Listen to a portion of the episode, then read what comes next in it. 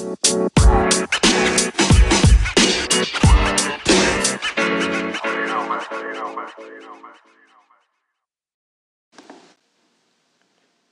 compañeros, soy Víctor Salinas, fisioterapeuta y director de Innova, Instituto de Salud y Deporte. Bienvenidos a un nuevo episodio de Innova Fisio Podcast, de la evidencia a la práctica clínica. Un espacio en el que compartiremos los resultados de los últimos estudios en fisioterapia del sistema musculoesquelético. Todos tenemos unas agendas muy apretadas que nos impiden estar al día en nuestra profesión y por eso el objetivo de este podcast es hacer accesible al fisioterapeuta las últimas investigaciones de una manera sencilla, clara y con una evidente aplicación práctica. Estar al día en tu profesión está a tu alcance. Comenzamos.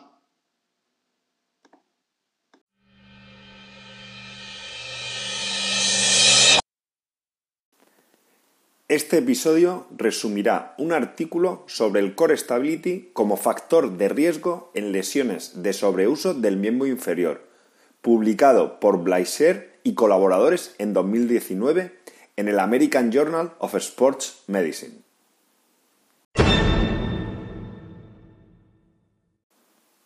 La estabilidad del core se define como el control dinámico del complejo lumbo-pélvico que permite una producción óptima y transferencia y control de fuerzas y movimientos que es transferida a través de toda la cadena cinética durante un movimiento funcional.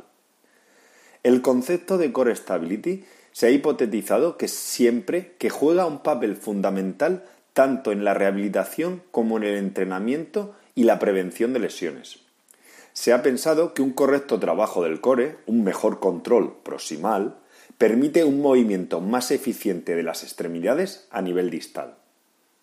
Desde un punto de vista anatómico, la musculatura del core se refiere a todas las estructuras de la espalda, pelvis, cadera y abdomen. Cuando hablamos de estabilidad del core, apenas un par de laboratorios en todo el mundo son capaces de medir la estabilidad mecánica de la zona lumbar. Desde la clínica podemos, no obstante, medir diferentes capacidades musculares del core que de manera indirecta nos informen de su estado. La resistencia, la fuerza, la propiocepción y el control neuromuscular, entre otros. Se supone que un déficit en alguna de estas variables puede conllevar más riesgo de lesión.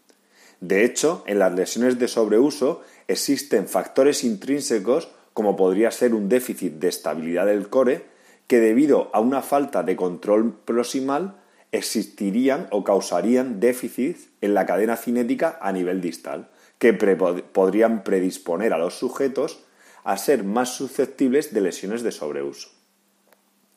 A pesar de estas afirmaciones que se utilizan con muchísima frecuencia en la clínica y de los tratamientos que se hacen enfocados a corregir estos déficits, existe poca evidencia que claramente concluya su uso como medida preventiva o como pronóstica de lesiones de miembro inferior.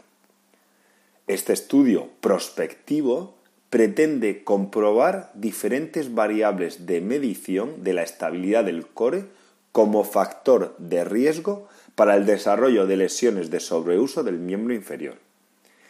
Se estudia el control postural dinámico, la fuerza, la resistencia, el control neuromuscular, la propiocepción y el movimiento funcional. Es un estudio prospectivo con un seguimiento de un año y medio en 140, en 115 estudiantes activos.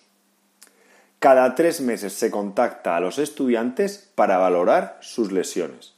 También se tiene en cuenta la exposición total de cada uno de los sujetos a la actividad física.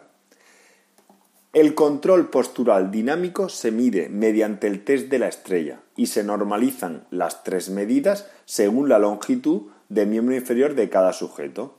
Se anotan de igual manera las asimetrías entre miembros, así como el resultado global. La fuerza del code se mide mediante dinamometría manual de toda la musculatura de la cadera, abductores, aductores, rotadores externos e internos, flexores y extensores. También se mide la fuerza del tronco isométrica en flexión y en extensión. La resistencia se mide mediante plancha frontal como test de musculatura abdominal. El test de Sorensen para la musculatura extensora de la espalda y el descrito para la musculatura del tronco por McGill de plancha lateral. El control neuromuscular se evalúa mediante un movimiento repetido lumbopélvico. Se establecen categorías de calidad de movimiento. Control de las áreas adyacentes, preferencia en la dirección del movimiento, el tipo de respiración y la cantidad de repeticiones buenas que puede realizar. Para ello se graba el movimiento mediante vídeo y posteriormente se evalúa con una escala de 0 a 10, correspondiendo a los valores superiores a un mejor control neuromuscular toracolumbar de esa región.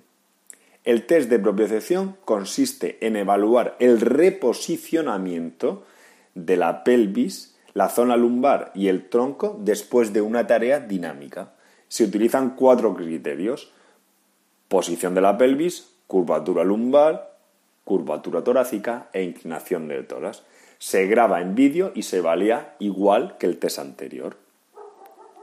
El test de movimiento funcional se evalúa en este caso de manera bilateral mediante el test de descenso del escalón.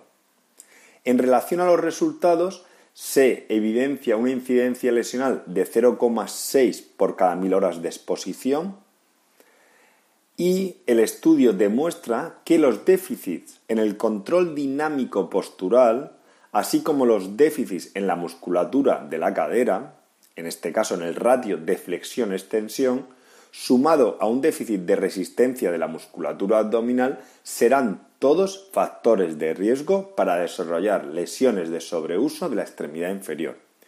No se encontraron relaciones significativas respecto al control neuromuscular propioceptivo y la valoración del movimiento funcional. La validez y la fiabilidad de los test utilizados en este estudio ha sido establecida con anterioridad en otras investigaciones.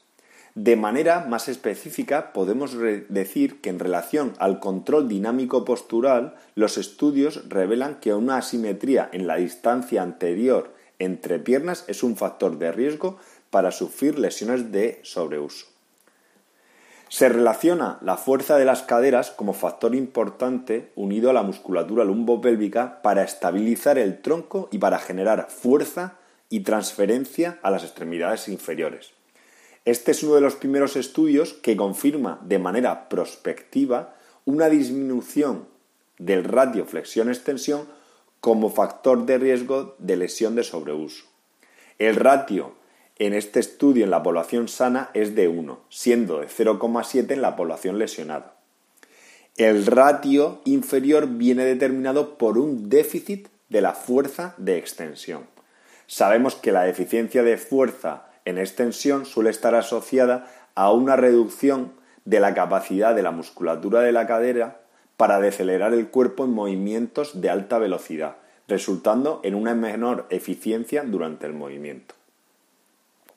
Al contrario que otros estudios que se han realizado anteriormente, en este estudio sí se identifica la falta de resistencia en la plancha frontal como factor de riesgo para lesiones de sobreuso. Parece ser que un déficit de resistencia de esta musculatura podría llevar a una inhibición de la musculatura de la extremidad inferior, resultando en cambios cinéticos y cinemáticos durante tareas dinámicas, que podrían acarrear más riesgo de susceptibilidad de lesión. En relación al control neuromuscular y propiocepción, no se han encontrado que sean factores de riesgo, aunque si bien en otros estudios, con mediciones mucho más fiables realizadas en laboratorio, sí han podido demostrar que el reposicionamiento del tronco puede ser un factor de riesgo en lesiones de cruzado anterior. Tal vez en este caso los test clínicos no son tan válidos como los test de laboratorio. A nivel práctico, este estudio pone mucho valor que una exhaustiva valoración del core, que implica, como hemos podido ver, numerosas variables, puede ser de gran importancia en todos los deportistas de resistencia que tengamos en nuestras consultas. Si te ha gustado el podcast, suscríbete en la app o plataforma que utilices normalmente para escuchar tus podcasts, iTunes, iBox, Spotify o cualquier otra. Te agradezco dejes una review, una valoración o un comentario con tu opinión. Cualquier crítica constructiva, sugerencia o idea para mejorar será bienvenida. Un saludo.